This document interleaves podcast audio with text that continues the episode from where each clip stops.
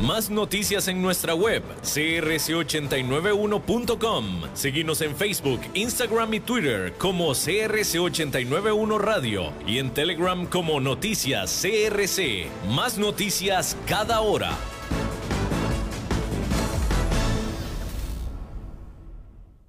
CRC 89.1 Radio y Cadena Radial Costarricense no se hacen responsables por las opiniones emitidas en este programa.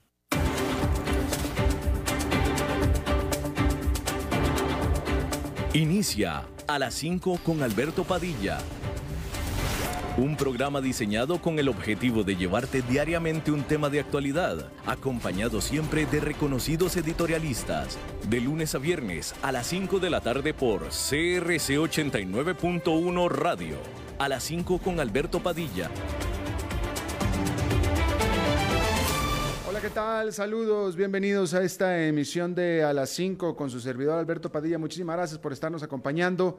Le mando cálidos saludos desde la señal e instalaciones de CRC 89.1 FM en San José, Costa Rica, desde donde estamos transmitiendo hasta el punto y espacio en el que usted se encuentra en este momento. Estamos transmitiendo en diferentes plataformas. Facebook Live, en la página de este programa, a las 5 con Alberto Padilla. También en podcast, en las diferentes plataformas para ello. eh, Apple Podcast, Google Podcast, Spotify, etcétera. Aquí en Costa Rica, este programa que sale en vivo en este momento a las 5 de la tarde, se repite todos los días eh, a las 10 de la noche, mismo día 10 de la noche, aquí en CRC 89.1 FM. A cargo de los controles, el señor David Guerrero, el maestro limpio, y a cargo de la producción general de este programa, la señora Lisbeth Ulet. Hoy es martes de Pregúntenle al Eli, en el que el economista, comentarista, comunicador Eli Feinsey, que estará con nosotros un poco más adelante, contestando, respondiendo a las preguntas que ustedes hacen. Él estará respondiendo a las preguntas en vivo. Haga sus preguntas en la página de Facebook de a las 5 con Alberto Padilla. Ahí está el post para hacer las preguntas. O lo puede hacer también en la señal en vivo del programa, lo que usted prefiera. Y Eli estará con nosotros un rato más adelante para unirse al programa y responder a las preguntas. Antes hay que hablar de que hoy es el primer debate presidencial de los Estados Unidos entre Donald Trump, que está defendiendo su puesto en la Casa Blanca, y Joe Biden. Y lo único que hay que decir por lo pronto es, abróchense los cinturones. Primero, los inversionistas estarán tan atentos como los votantes de este primer debate presidencial televisado, con las cada vez más altas expectativas de volatilidad en el mercado ante la incertidumbre electoral. Una encuesta realizada por el banco Citi entre 80 de sus clientes encontró que los inversionistas están divididos a la mitad sobre quién creen que tomarían o que tomará la Casa Blanca en noviembre. Bueno, en realidad va a ser en enero. Notable, pues apenas en junio más del 60% dentro de esta misma encuesta veía ganando a Joe Biden. En junio era más del 60%, hoy es 50 y 50. Por su parte, la plataforma de apuestas Predict, PredictLT pone a las probabilidades de Biden ganando en 59%. Y aquí ese nivel de probabilidades se ha mantenido estable durante los últimos tres meses. Sin embargo, no es tanto el quién ganará las elecciones lo que está y estará moviendo al mercado, sino precisamente que no se vaya a saber quién ganó. Esta noche se teme que si Donald Trump indica de nuevo que no concederá el triunfo, pueda encender la alarma de los inversionistas. Al respecto, el banco Wells Fargo predice que las acciones pudieran caer hasta un 10% si se da una disputa en los resultados de la elección. Y justamente esa expectativa de incertidumbre es lo que está haciendo que cada vez más operadores estén ajustando sus portafolios de inversión. Por lo pronto, allá en Nueva York, esta fue una jornada que terminó negativa y aclaro, terminó negativa porque venía siendo positiva. Pero al cierre el índice industrial Dow Jones quedó con una caída de 0,48%, El Nasdaq Composite quedó con una caída de 0,29% y el Standard Poor's 500 perdió 0,48%. Bueno, ¿y el debate presidencial sirve de algo? El presidente Donald Trump tiene la esperanza de que el debate televisado de esta noche de martes con Joe Biden le ayude a ganar terreno. Trump ha venido atrás en las encuestas un promedio de 43% contra el 50% de su rival demócrata, es decir, 7 puntos atrás en promedio. Los detalles de su no pago de impuestos revelados por el New York Times podría afectar aún más ese porcentaje. Sin embargo, la historia, la historia pasada, sugiere que los debates rara vez logran generar un impulso. De acuerdo a un análisis de The Economist, desde 1976, el cambio promedio en las encuestas electorales para quien busca la reelección desde dos semanas antes al primer debate a dos semanas después del último debate ha sido cero el cambio en las encuestas electorales. Y desde 1960, el liderato en las encuestas ha cambiado solamente una sola vez durante los debates del 2000, cuando George Bush brevemente sobrepasó a Al Gore, quien al final ganó el voto popular, pero perdió en el colegio electoral. Pero pues eso es la historia, ¿va? La realidad es que las tendencias se pueden romper. Trump deberá convencer a los votantes de que puede hacer un mejor trabajo durante su segundo mandato que el que realizó durante el primero. El problema que enfrenta es que ya muchos electores tomaron su decisión y no se van a dejar convencer. A este respecto, hay que decir que eh, este asunto de las deudas vaya, en estas revelaciones sobre las declaraciones de impuestos de Donald Trump, eh, pues una de las revelaciones más importantes es el nivel de deuda y de endeudamiento que Donald Trump tiene en lo personal o su compañía, pues su compañía es él, ¿no? Y es que eh, están viendo, están considerando en Washington este nivel de deuda y endeudamiento que tiene el presidente como un asunto de seguridad nacional. Por ejemplo, un, eh, un ex jefe de, eh, jefe de gabinete, chief of staff de la CIA, dijo al respecto que es una terrible, una terrible vulnerabilidad que el presidente tenga ese nivel de deuda con alguien, con una tercera parte, con una persona, con quien fuera, ¿no?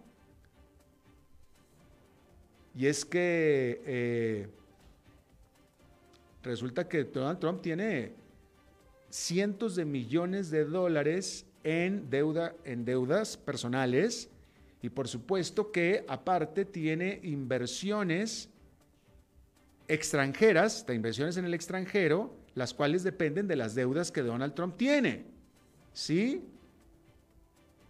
Entonces, eh, pues los expertos en inteligencia, los expertos en seguridad nacional, dicen que esto debiera de generar una serie de investigaciones por parte de todo tipo de, eh, organismos dentro de Estados Unidos automáticas. Es decir, por sí mismo este asunto debería de levantar todo tipo de investigaciones. La propia, nada más que esta es una declaración política la que voy a leer, ¿verdad? Por supuesto, estamos hablando de Nancy Pelosi, la propia vocera de la Casa de Representantes, que es la líder de la mayoría en el Congreso, que es opositora, lo llamó como un asunto de seguridad nacional. ¿Sí? Porque, pero, pero, no nada más es un asunto político. Que lo diga Nancy Pelosi, pues ok, toma definitivamente un tinto político electorero. Pero el asunto no es menor. ¿Sí? La realidad es esta. Si usted está pagando su casa y la, la casa de usted, estoy hablando de usted, la tiene financiada el banco y usted le paga al banco, ¿quién es el dueño de la casa? Es el banco. al final es el banco, porque si usted la deja de pagar, el banco se la queda. ¿Sí? Entonces, en ese sentido, el banco tiene dominio sobre usted. En la medida en la que usted quiera su casa, en la práctica el banco tiene dominio sobre usted. Y lo mismo es con el automóvil, ¿no? El automóvil, a lo mejor el banco tiene el dominio sobre el automóvil. A menos que usted esté muy enamorado del auto, ¿no? Pero hablemos de la casa. Entonces, si usted es el, nada más que si usted es el presidente de Estados Unidos, vamos a hacer el mismo trabajo. Usted es usted y el, banco es el dueño de su casa. Pues entonces el banco lo domina usted. Y si usted es el presidente del país, pues igual el banco lo domina usted si usted quiere su casa. Lo mismo lo domina, ¿no? Entonces, definitivamente hay un conflicto de interés ahí, porque a la hora que usted como presidente quiera hacer alguna legislación que a lo mejor pueda afectar a su banco, qué sé yo, ahí hay un conflicto de interés, definitivamente. Entonces habrá que ver a quién es a quien Donald Trump le debe estos millones de dólares, cientos de millones de dólares, porque esa persona o esa institución tiene influencia sobre el presidente de Estados Unidos. Y eso es real. O sea, no, no, esto no es drama ni es politiquería, ni, ni, nada de eso. Es real, es que eso es cierto.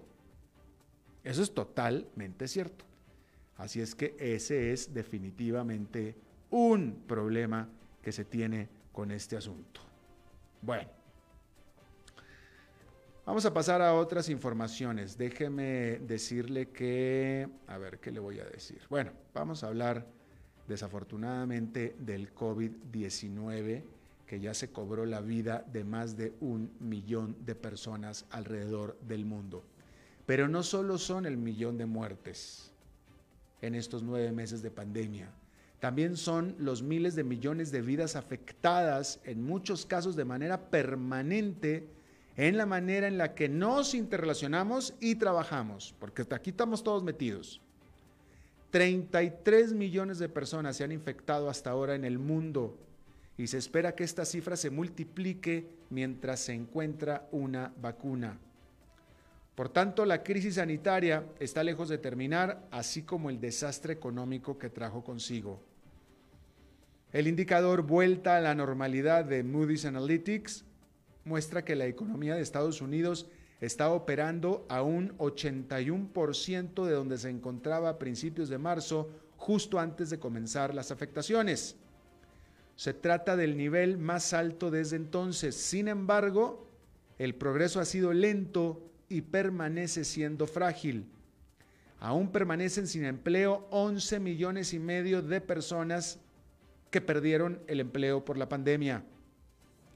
Las restricciones a la vida diaria impuestas para tratar de controlar la propagación del virus generaron el más grande choque económico mundial en tiempos de paz de la historia. Y en muchos países estas restricciones continúan y en otros más las están restableciendo. La perspectiva a futuro es cada vez más incierta en vista de la segunda ola de infecciones que se está viviendo en Europa.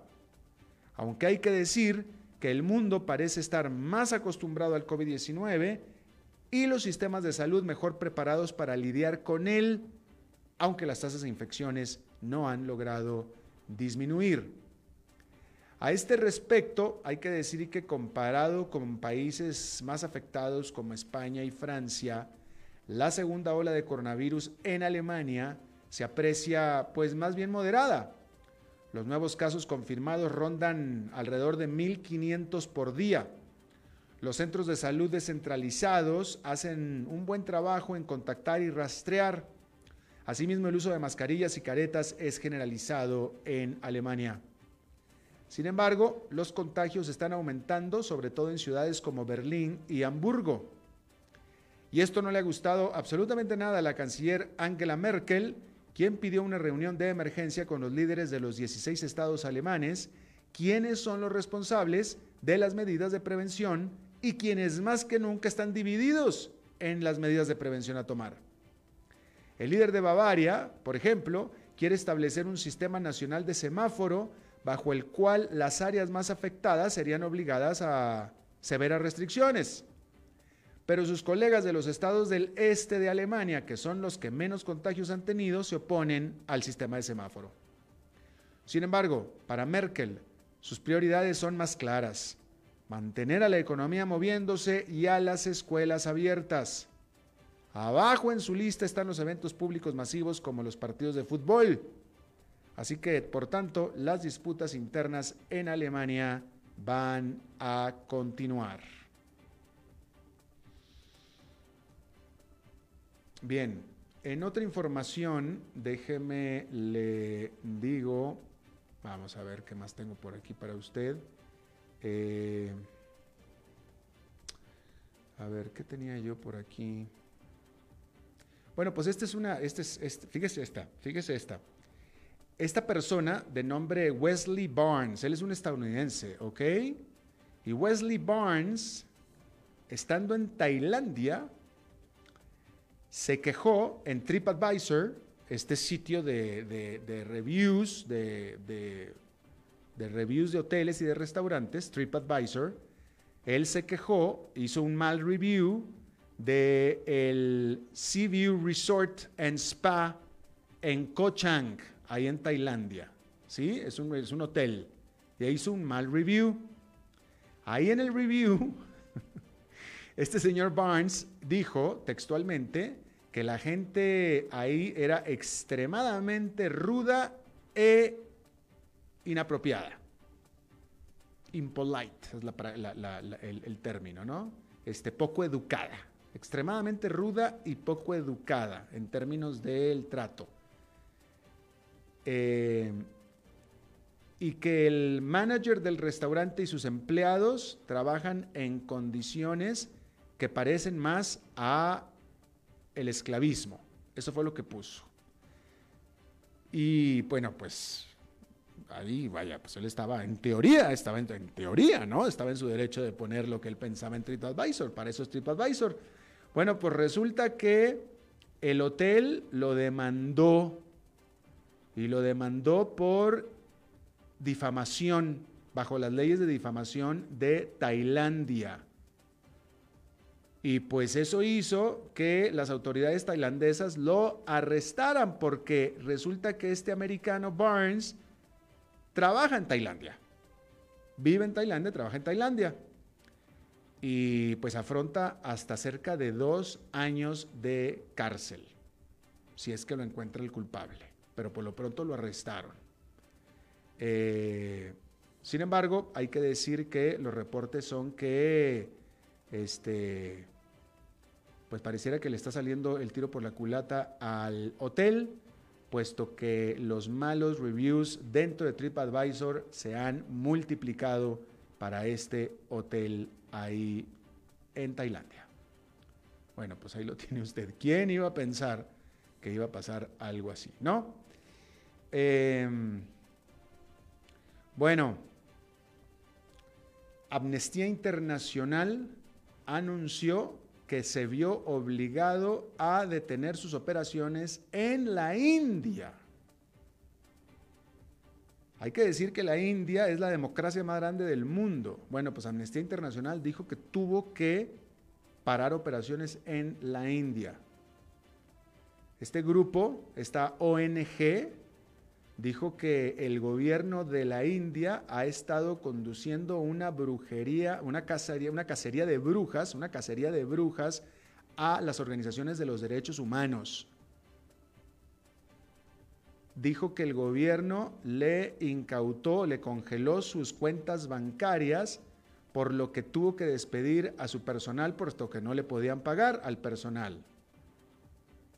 Todo esto supuestamente porque la organización Amnistía Internacional ha sido crítica de la brutalidad policíaca que presuntamente ha aplicado el país durante las protestas que ha habido ahí en la India. Eh, la verdad que es raro escuchar algo así de la India.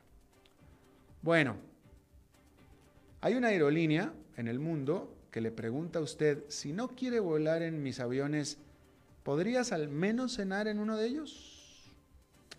Singapore Airlines, una de las más grandes y lujosas aerolíneas de Asia, reconocida por su servicio a bordo es hoy también una de las más afectadas por la pandemia, puesto que al ser Singapur una ciudad-estado, pues la aerolínea depende 100% de los vuelos internacionales, especialmente de largo alcance. Imagínense usted la Copa Airlines de Asia, literalmente, ¿sí? Por lo que virtualmente 100% de su flota está estacionada en tierra, como Copa Airlines, obligándola a despedir a un 20% de sus empleados hasta ahora. De tal manera que Singapore Airlines ha tenido que recurrir a la creatividad para hacerse pues de algo de dinero, por más poquito que sea, todo ayuda. La empresa abrió uno de sus gigantes A380, Airbus 380, el Double Decker, el de dos pisos, como restaurante de lujo, además de que puede ordenar a domicilio comida de a bordo, literalmente. El restaurante está adecuado a las secciones del avión, por lo que si usted quiere la experiencia de lujo, desde el menú hasta los vinos y el ambiente, así como los precios, pues usted puede reservar y sentarse en primera clase, donde recibirá además los mismos obsequios con amenidades que recibe un pasajero intercontinental volando en primera clase. Si quiere algo más económico, sencillo y rápido, pues para atrás, ¿verdad?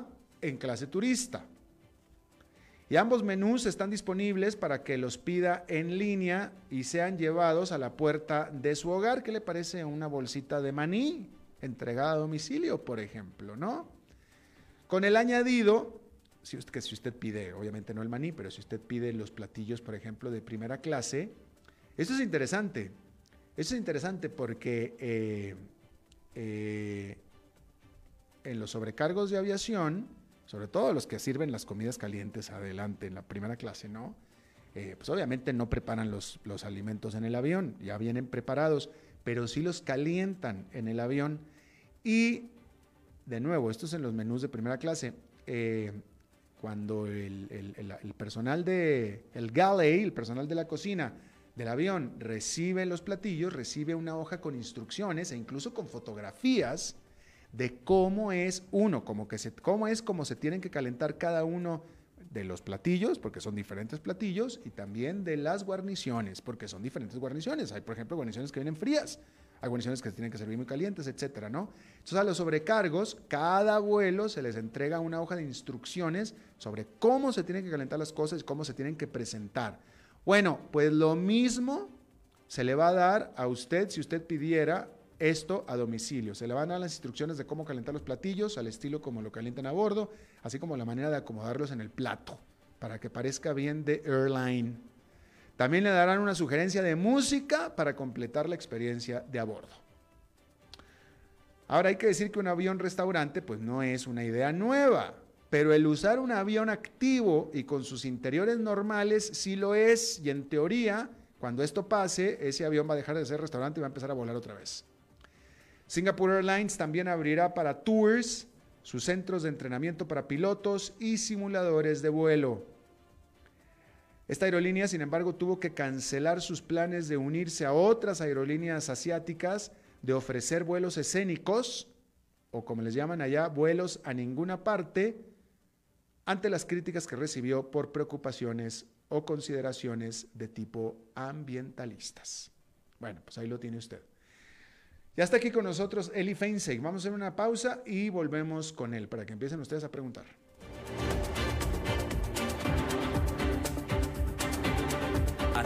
Con Alberto Padilla por CRC 89.1 Radio. Tinto, blanco, rosado, espumante, seco dulce. El vino es como los amigos, proviene de diferentes cepas y familias convertidas en bodegas de tradición. La Iride, una bodega personal establecida en Mendoza, Argentina, produce vino de exportación con la calidad de Mendoza, expresada en taninos frescos, frutales, remembranzas de tabaco y chocolate. Una fiesta al paladar. La Iride, vinos argentinos de tradición. Desde Maipú, Mendoza, la tierra del olivo nos llega aceite de oliva Laur. Su delicada y elegante textura, así como su afrutado aroma vegetal, lo convierten en un aceite especial para paladares exigentes. Disponible en tres variedades: Laur Cruz de Piedra, Laur Aceite de Oliva Extra Virgen y Laur Gran Mendoza Aceite de Oliva Extra Virgen. Lo mejor de tres zonas en una sola botella. Galardonado con el Gran Prestige Gold en el Terra Olivo 2018. Aceites de oliva Laur no pueden faltar en tu mesa. De venta en todas las tiendas, don Fernando.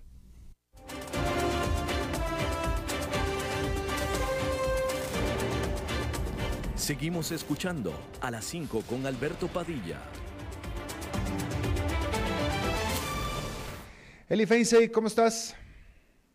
Hola Alberto, muy buenas tardes. Eh, Todo bien por acá. Me alegra que hayas podido llegar a tiempo con las presas de hoy. Oye, tú, no sé, no sé ni cómo llegué a tiempo, ¿eh? De que de, pronto la divina providencia abrió el tráfico y, llegué safe. Te agradezco mucho porque originalmente Eli estaba ya a punto de iniciar este programa porque yo originalmente no iba a llegar puesto que el tráfico aquí en esta parte de la ciudad, si no es que en toda la ciudad está colapsado, aparentemente hubo una terrible inundación en algún punto de la ciudad y espero que todo el mundo esté bien.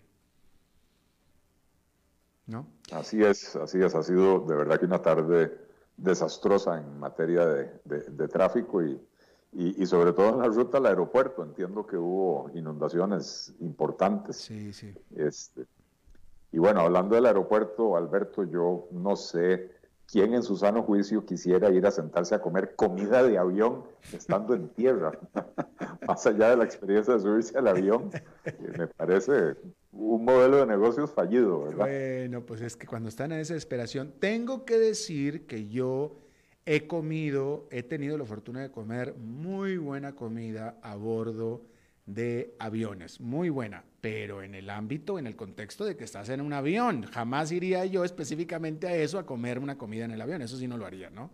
Exacto, ese, es el punto. Yo, yo creo que la única vez que yo me bajé de un vuelo y dije, qué buena comida comí, digo, comida de avión. Fue cuando llevaste un sándwich de la casa.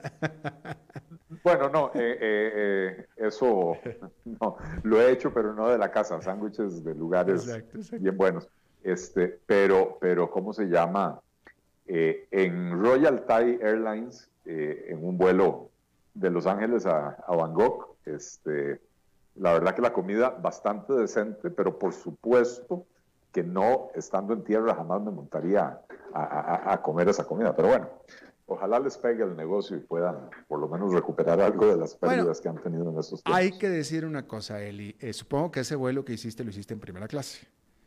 No. ¿No era primera clase y era muy buena comida?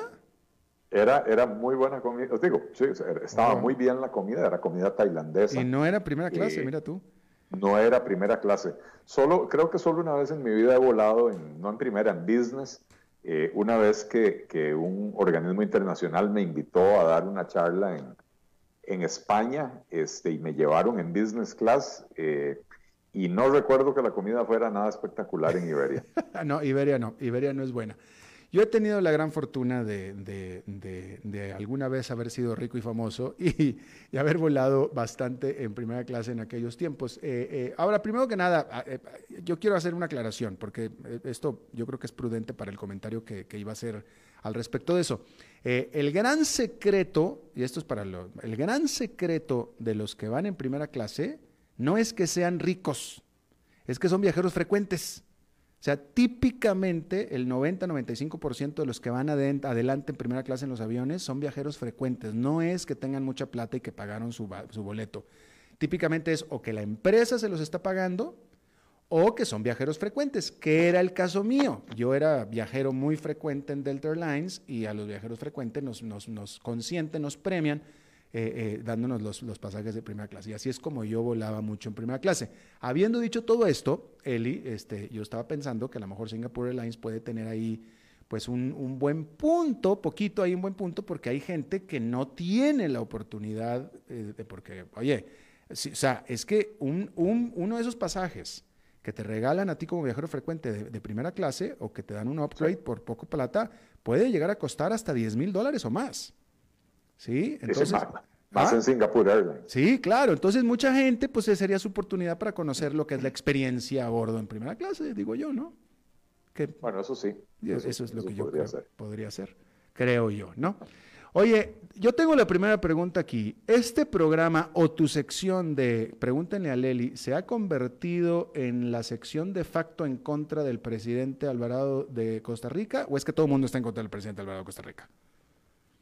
Pues Alberto, yo, ¿qué, te puedo decir? Yo, no creo que sea una sección de facto contra el presidente Alvarado, pero me parece que lamentablemente el presidente eh, eh, se, se, ve desubicado. Hoy a mediodía en la conferencia de prensa hizo unas declaraciones que realmente es, es, es quemar puentes hacia sectores muy importantes de la sociedad costarricense que se han dado cuenta de que la propuesta que presentó el gobierno de pegar una brutal subida de impuestos, porque cuando yo digo brutal es porque se espera sin, eh, eh, ¿cómo se llama? Sin reforma fiscal, se espera una recaudación del 13% del PIB y pretenden con una reforma fiscal aumentar eso en 5 puntos porcentuales. Eso es un aumento de casi el 40% eh, de la recaudación. Esto es brutal y esto mataría toda la actividad económica eh, y el presidente eh, llama irresponsables y populistas a las personas que decimos que primero hay que recortar el gasto y que hagan el esfuerzo por recortar el gasto, porque el problema del Estado costarricense es que eh, eh, a ver, para el próximo año hay un déficit, para este año hay un déficit proyectado del 10-12%, eh, y lo que están cayendo, lo que está cayendo la recaudación, que es importante, lo que está cayendo la recaudación son dos puntos del PIB, dos o tres puntos del PIB, producto de la crisis. Entonces, Alberto, a, mí que alguien me explique la matemática. Si el déficit va a ser 12 y, y, y, tres, tres de esos puntos es porque los ingresos cayeron, pues entonces ¿a dónde están los otros nueve si no es en el aumento del gasto público? Eh, así que, pues, yo creo que el presidente eh, eh, está mal asesorado, no tiene un solo economista en su equipo económico, y aquí estoy siendo estricto en la definición porque la gente dice que Rodrigo Cubero, pero técnicamente el Banco Central es independiente no se puede considerar al presidente del Banco Central miembro del equipo económico, más allá de que el presidente del Banco Central pueda, por supuesto, y debe asesorar al gobierno. Pero en el equipo económico del gobierno, ministro, eh, ministro de Hacienda, la ministra de Planificación, que es la coordinadora del equipo económico, no hay un solo economista de profesión, ¿verdad? Entonces está mal asesorado, no entiende la dinámica económica, eh, pero además está mal asesorado políticamente en materia de comunicación porque estas declaraciones que dio hoy literalmente le, fueron prenderle fuego al puente con eh, eh, sectores importantísimos con los que él va a necesitar negociar, porque eh, la fracción de la Unidad Social Cristiana se manifestó en contra de la propuesta, la fracción de Restauración Nacional, los diputados de, Nueva República se manifestaron en contra, varios de los diputados independientes se han manifestado en contra, eh, diputados del PIN, eh, o sea, prácticamente los únicos que no han dicho un no rotundo son los de Liberación Nacional, pero han dicho un hablemos pero con muchas reservas, ¿verdad? Eh, y entonces, pues el presidente va a necesitar más votos que esos si, si, va a querer pasar una reforma en la Asamblea Legislativa. Él solo tiene 10 diputados propios. Claro. Bueno, pues está reflejado, perdón, está reflejado en las preguntas de, o en los comentarios de los seguidores, ¿no? Este, evidentemente, eh, eh, eh, la gente que ha escrito ha tomado muy a pecho este comentario de irresponsables que hizo el presidente, del cual yo no estaba, del cual me estoy enterando, yo no estaba al tanto, pero sí la gente evidentemente lo tomó bastante a pecho. Y pues sí, este, vaya, yo creo que también eso habla de la, de la propia frustración que ha de tener el propio presidente, ¿no? Eh, bueno, eh, es lógico que esté frustrado cuando presenta una propuesta tan mala y la respuesta es tan abrumadoramente negativa. Ahora, el problema es que no tiene alguien que le hable al oído y le diga, señor presidente, esa propuesta es una porquería. Eh, alguien se lo debió haber dicho antes de presentarla, ¿verdad? Este, para que no se llevara este, este golpe. Entonces, claro que tiene que estar frustrado, pero para eso están los asesores de comunicación y decirle, a ver, señor, si usted está sulfurado, hoy no es el día en el cual usted tiene que aparecer en esa conferencia de prensa. está mal informado además, porque hoy en la conferencia de prensa el presidente se dejó decir que el proyecto de ley de empleo público está listo para ser dictaminado y a la misma hora o, un ratito después estaba la diputada Zoila Rosa Bolio, que es la presidenta de la Comisión de Gobierno y Administración, que es la que está viendo el proyecto de empleo público, diciendo que estaba eh, viendo con la ministra de Planificación eh, un nuevo texto sustitutivo que estaba presentando el gobierno, con lo cual, eh, otra vez la discusión está empezando de cero. Entonces, ¿de dónde saca el presidente la información de que ese proyecto está listo para dictaminarse cuando su propia ministra de Planificación está presentando un nuevo texto sustitutivo? Proyecto de ley, además, el texto sustitutivo no, no lo conozco, pero, la, pero el, el texto que estaba en discusión estaba lleno de errores, de golazos, eh, eh, de, cuestiones que le han ido metiendo en el proceso que hacen que el proyecto de ley de empleo público, a como estaba hasta hoy en la mañana, eh, era mejor no aprobarlo. Pues sí.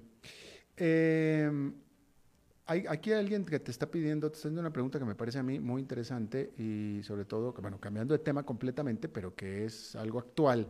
Carmen Tinoco pide a ver si tú puedes explicar cómo funcionan las votaciones o la votación en Estados Unidos y supongo que se debe referir al, asunto este del colegio electoral, ¿no?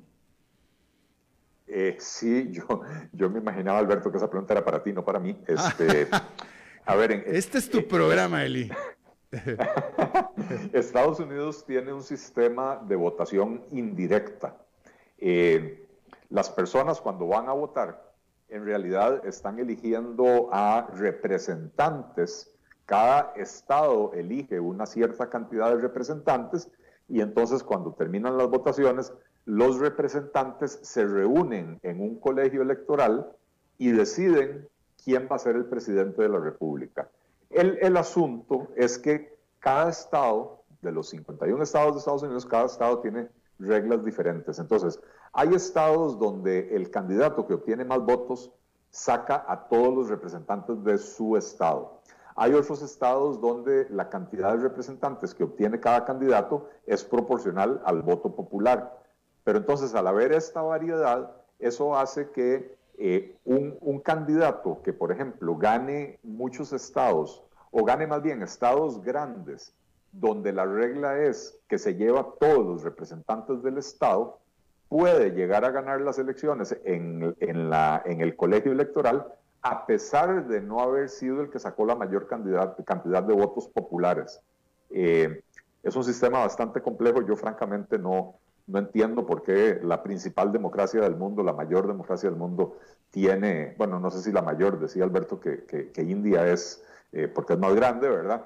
pero, pero la democracia más influyente del mundo tiene un sistema tan eh, eh, anticuado y, complicado, eh, ¿verdad? pero, pero bueno, eso es básicamente. eso pareciera, ¿no? Digo, para, para muchos de nosotros nos parece increíble, por ejemplo, en el caso de estas últimas elecciones, que Hillary Clinton ganó, tuvo más de 3 millones más de votos que Donald Trump y sin embargo Donald Trump ganó. Y algo, algo parecido, aunque con un margen mucho menor, pasó también cuando ganó George Bush sobre Al Gore. Al Gore ganó el voto popular, pero no el colegio electoral. Y la, eh, para, para, nosotros que estamos en estas democracias eh, de participación directa es difícil de entender, pero la razón por la cual, y yo tampoco sin entender muy bien cómo está el asunto en Estados Unidos, pero la, razón por la cual se creó lo que le llaman el colegio electoral es porque por para balancear la ecuación, porque, por ejemplo, los, las ciudades más grandes donde están las altas concentraciones de la gente, que son las ciudades, tienden a ser más liberales, es decir, más demócratas, eh, eh, mientras que el resto del país es bastante republicano. Entonces, para poder balancear este desbalance, porque ya de por sí las ciudades, los centros de las ciudades son bastante demócratas, eh, eh, pero el campo no, y, pues el campo es más grande que las ciudades, vamos a decirlo así. Entonces, para balancear esto se crea el colegio electoral que supuestamente en ese sentido sí funciona. Eh, a nosotros, a mí en lo personal me parece, o sea, ¿cómo es posible que si un candidato gana 3 millones de votos más o más de 3 millones más que el otro, cómo es posible que pierda? Pero pues bueno, es precisamente por este problema y así es como se crea el colegio electoral. Yo, creo en esto, Alberto, que, a los gringos se les fue un poquito la mano, ¿verdad? Porque el mecanismo de equilibrio, eh, ese que, que, vos estabas describiendo, lo lograron con la creación del Senado. El Senado es una segunda cámara del Congreso donde cada estado tiene dos representantes. Entonces no importa si son estados grandes, si son estados pequeños, si tienen muchísima población o poca población, eh, pero en la Cámara Baja, en, el Congreso, la representación sí es proporcional. Y entonces al tener dos cámaras, en la, en la Cámara Baja, pues se, digamos que, se, se, refleja la voluntad popular y en la Cámara Alta, el Senado, eh, se, buscan esos equilibrios, ¿verdad? Para eh, evitar que algunos sectores de la población salgan eh, más perjudicados simplemente porque están en minoría, ¿verdad? pero ya llevarlo a este sistema de elecciones indirectas me parece que es un anacronismo, pero bueno, es, es el sistema que tienen y es, es fascinante de analizar y de seguir, ¿verdad? Pero, pero, es un anacronismo. Bueno, a este respecto, Gregory Valverde Sandoval te pregunta con respecto a la situación actual, con la pérdida de atracción de empresas, ¿cree que, ¿crees que las elecciones en Estados Unidos vayan a afectar de alguna forma cómo se verá Costa Rica para la inversión extranjera? ¿Crees que de Trump ganar iría a renegociar el TLC con Centroamérica en su búsqueda del American First? Eh, bueno, es difícil predecir qué, haría Trump en caso de volver a ganar, este, eh, porque ese, ese era un temor que teníamos para estos primeros cuatro años, ¿verdad? Que después de haber renegociado el NAFTA, fuera a renegociar el CAFTA, que es el TLC con, con Centroamérica, y no lo hizo. Eh, así que pues no, no, me atrevo. Trump es un tipo bastante impredecible e inestable como para ponerse uno a hacer predicciones de, qué haría en una segunda eh, eh, presidencia. Sí, el propio Gregory Valverde Sandoval te pregunta si crees que el plan de Hacienda Digital tenga impacto positivo en la recaudación y la baja en la evasión. Eh, no, porque están poniendo los, los, eh, la carreta delante de los bueyes. Eh, eh, el tema de la evasión, la gente cree que para, reducir la evasión lo que hace falta es castigos más severos, reglas más estrictas y más poderes policiales para el Estado costarricense. Y no están entendiendo el fondo, la dinámica de por qué se da la evasión. La evasión se da básicamente porque tenemos un sistema tributario excesivamente complejo. Hay más de, más de 105 impuestos vigentes en el país. Eh, hay más de 1.300 exoneraciones. No hay una administración tributaria que pueda administrar eficientemente esa cantidad de impuestos con esa cantidad de exoneraciones. Y entonces, si usted quiere verdaderamente reducir la, la evasión, no se trata de ir a invertir 150 millones de dólares en un sistema digital eh, manteniendo intacto el esquema tributario porque esa plata se va a ir a la basura. Entonces, lo primero que hay que hacer es una tremenda simplificación del esquema tributario. Eliminar la enorme mayoría de esos impuestos. Eh, eh, sepamos, para empezar, que 5 de los 105 impuestos generan el 90% de la recaudación. Y entonces hay otros 100 impuestos que eh, administrarlos es más caro que lo que se recauda con ellos. Al, eliminarlos y eliminar también la enorme mayoría de las exoneraciones, entonces se vuelve un sistema bastante más sencillo.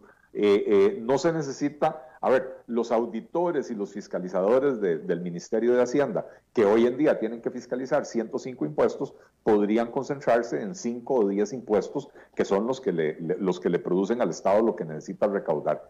Y entonces al tenerlos usted concentrados en esos poquitos impuestos, pero además al cerrar portillos, eliminando eh, eh, las exoneraciones, es muchísimo más sencilla la labor de fiscalización.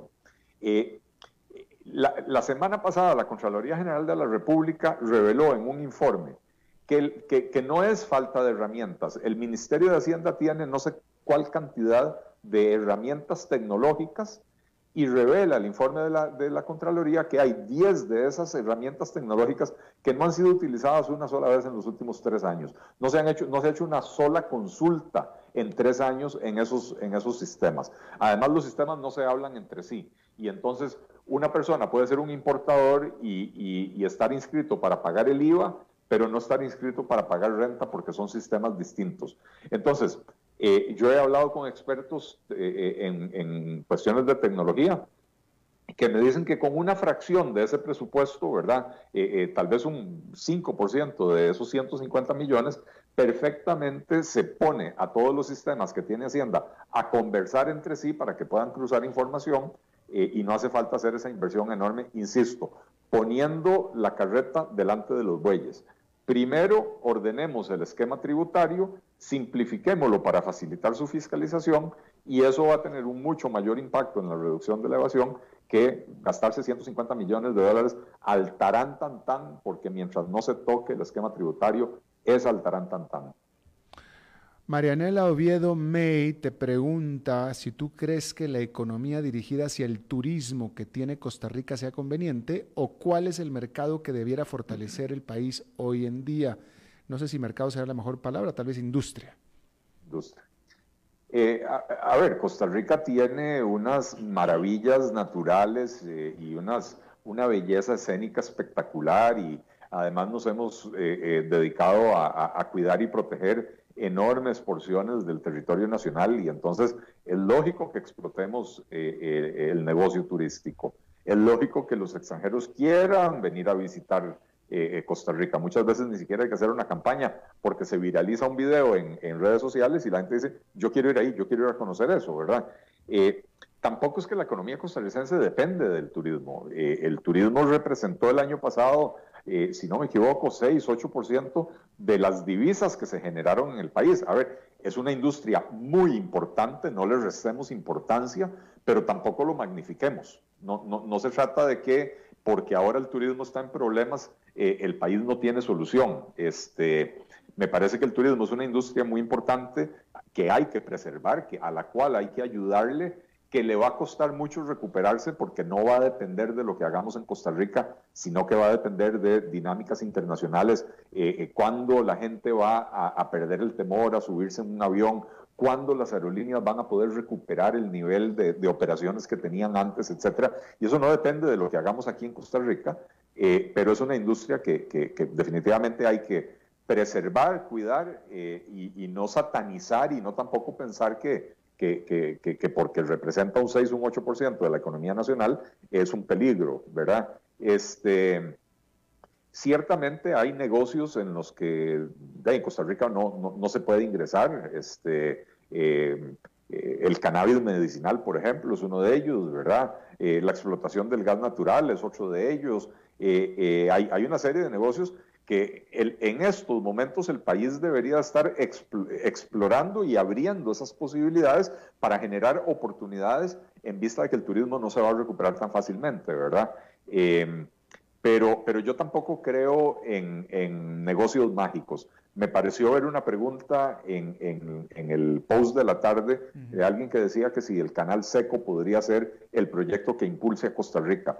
Eh, yo creo que el canal seco, si, si se demuestra su viabilidad financiera y ambiental, sería un proyectazo para Costa Rica, pero yo no creo que un país tenga que depender de un proyecto, ni tampoco creo que un solo proyecto de inversión sea el que va a poner a Costa Rica en otro plano de desarrollo. Si nosotros no hacemos reformas estructurales que necesitamos hacer para mejorar la competitividad de la economía costarricense, para que todos los sectores productivos puedan crecer, un solo sector o un, nuevo negocio no va a ser ni el que nos lleve a la quiebra ni el que nos lleve tampoco al nirvana.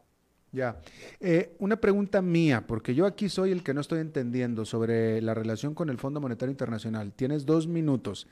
Eh, eh, en un rescate como el que le hizo el FMI a Argentina o a Grecia, ahí el FMI te, te, rescata y te dice qué tienes que hacer con tus finanzas, cómo tienes que reformar el Estado, te da las instrucciones. En este caso con Costa Rica no lo está rescatando y sin embargo parece ser que nosotros de todos modos estamos haciendo algo para que, o, este, queremos reformar y queremos hacer cosas para que, como si nos estuviera exigiendo el FMI. ¿Cuál es la relación ahí? Eh, a ver, el, en efecto no, no estamos yendo por un rescate porque todavía no nos hemos estrellado en el fondo del precipicio, pero estamos caminando aceleradamente hacia el borde del precipicio, ¿verdad? Eh, entonces es diferente cuando uno se sienta a, negociar en, las circunstancias actuales de Costa Rica que cuando ya uno está en el fondo del precipicio como le pasó, por ejemplo, a Grecia. Eh, sin embargo, no es que el fondo no, no exige, eh, la diferencia es que en este momento, que Costa Rica todavía está a tiempo de evitar una crisis mayor, el Fondo Monetario Internacional le, le da al país espacio suficiente para que haga su propia propuesta de reforma, ¿verdad? Este, ya cuando uno está en el fondo del precipicio, pues no, no hay tanto espacio y tampoco hay tanto tiempo, y el Fondo Monetario le dice, bueno, usted necesita 25 mil millones de dólares, estas son mis condiciones, ¿verdad?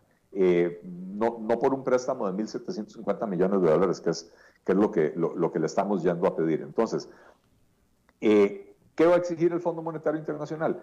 De que le demostremos que estaríamos poniendo al país en una trayectoria eh, eh, para sanear las finanzas públicas, que vamos a eliminar el déficit primario en un plazo relativamente corto, que vamos a empezar a generar superávit primario para poder empezar a reducir el, nivel del endeudamiento y que vamos a hacer que en el mediano plazo las finanzas públicas se equilibren y sean sostenibles. Eh, ¿Cómo lo logramos? Insisto, el gobierno de Costa Rica tiene espacio para proponer pero no puede ir al Fondo Monetario Internacional a proponer, voy a usar aquí las palabras de, un oyente, Randall Villalobos, eh, eh, dice, este mamarracho de plan que pretenden eh, presentar al, Fondo Monetario Internacional.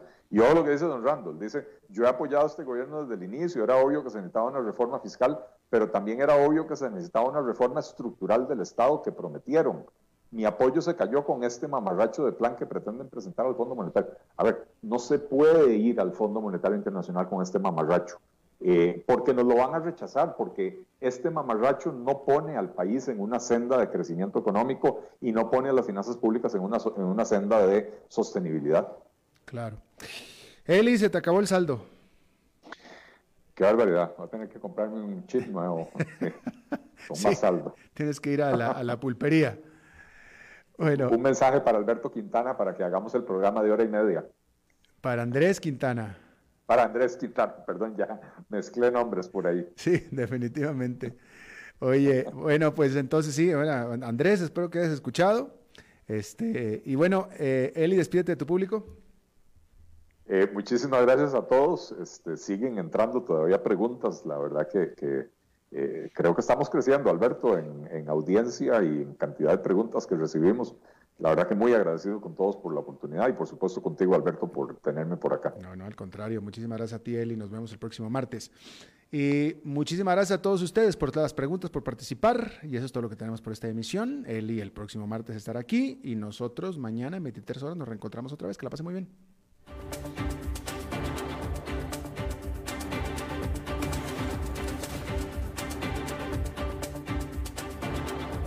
Concluye a las 5 con Alberto Padilla. Un programa diseñado con el objetivo de llevarte diariamente un tema de actualidad, acompañado siempre de reconocidos editorialistas, de lunes a viernes a las 5 de la tarde por CRC 89.1 Radio. A las 5 con Alberto Padilla.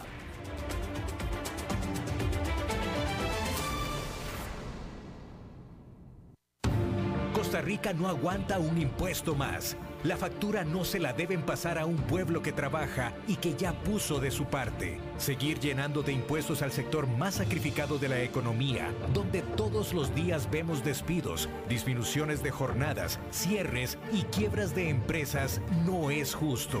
El gobierno debe ordenar la casa, nuestra casa. Debe ser eficiente en el cobro de los más de 103 impuestos existentes, recortar gastos y parar la fiesta. No más impuestos. Pro Costa Rica, para seguir viviendo en bienestar. Búscanos en procostarrica.net o seguinos en Facebook como Pro Costa Rica.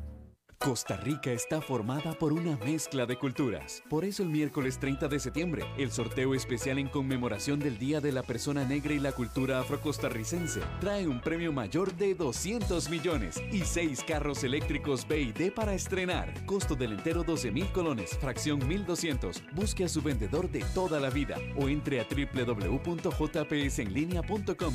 Junta de Protección Social, 175 años de hacer el bien.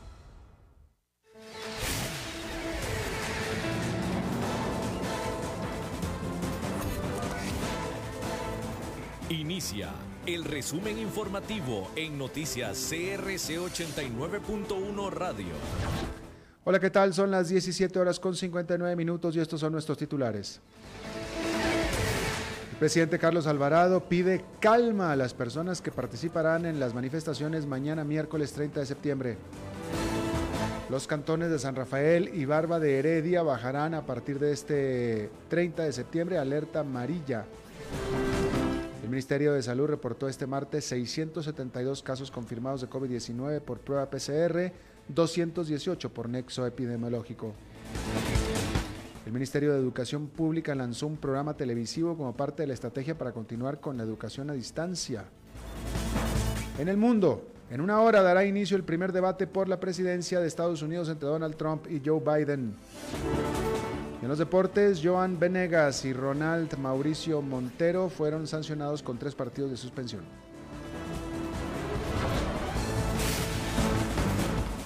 Sindicatos. El presidente Carlos Alvarado le pidió calma a todas las personas que participarán en las manifestaciones de este miércoles 30 de septiembre en los diferentes puntos del territorio nacional. Alvarado fue enfático en que este tipo de acciones deben llevar un mismo hilo, pues no considera correcto que denominen la marcha como pacífica y en la misma se lancen objetos explosivos a los vehículos de la policía, tal como sucedió hace unos meses en Zapote. El presidente además señaló que en este momento la libertad de tránsito y el turismo deben continuar, por lo tanto espera que estos sectores no se vean afectados en la manifestación. Nacionales. Los cantones de San Rafael y Barba de Heredia bajarán a partir de este 30 de septiembre a alerta mm, amarilla. Así lo dio a conocer el jefe de operaciones de la Comisión Nacional de Emergencias, Sigfrido Pérez. Por otro lado, Pérez anunció que Belén y Flores de Heredia, Esparza de Punta Arenas, Goicocha en San José y el distrito de Quesada en San Carlos suben a alerta naranja tras un significativo aumento de casos diarios de COVID-19. Además, hay 75 distritos en 33 cantones que se encuentran bajo alerta temprana debido al incremento de consultas relacionadas a tos y fiebre, que son síntomas de la enfermedad. Salud. El Ministerio de Salud reportó este martes 672 casos confirmados de COVID-19 por prueba PCR y 218 por nexo epidemiológico, para un total acumulado de 74.604. Según los datos, la cantidad de personas recuperadas alcanza 30.703. En las últimas 24 horas fallecieron 19 personas en el país. Ya la cifra de fallecidos alcanza 880 por COVID-19.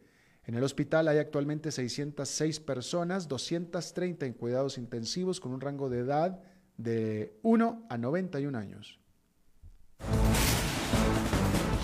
Educación.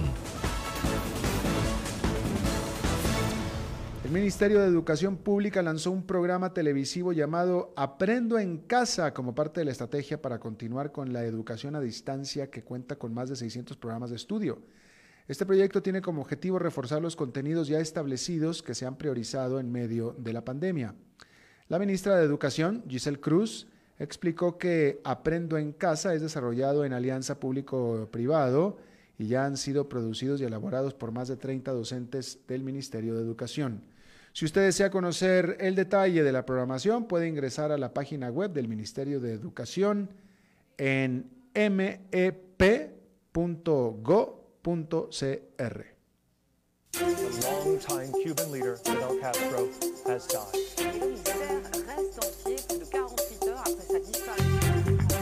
Internacionales. En menos de 60 minutos en la ciudad de Cleveland, el presidente de Estados Unidos, Donald Trump, y su rival demócrata Joe Biden se verán las caras en lo que será el primero de los tres debates en la carrera por la Casa Blanca. El cara a cara será a las 7 de la noche hora costarricense y durará 90 minutos. Estará dividido en seis bloques, cada uno de 15 minutos, donde los candidatos discutirán sobre los temas escogidos por el moderador Chris Wallace de la Fox News. El primer tema será gestión e historial, donde se pondrá bajo la lupa la gestión de Trump, así como el pasado de Biden como vicepresidente y senador de Estados Unidos. La pasión de los deportes en noticias CRC 89.1 Radio.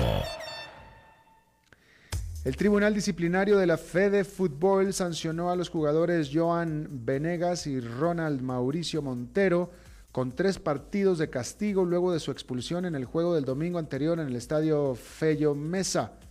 Según el reporte oficial de los árbitros, ambos futbolistas vieron la tarjeta roja por agredir a un rival sin estar en disputa el balón.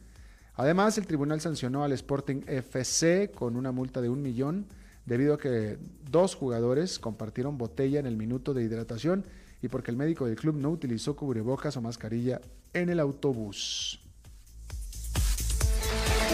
Está estoy informado a las 18 horas con 5 minutos, exactamente en 12 horas, las primeras informaciones del nuevo día.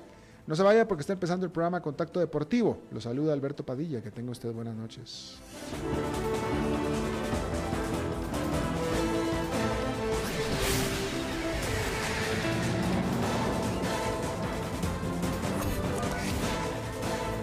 Este fue el resumen informativo de Noticias CRC 89.1 Radio.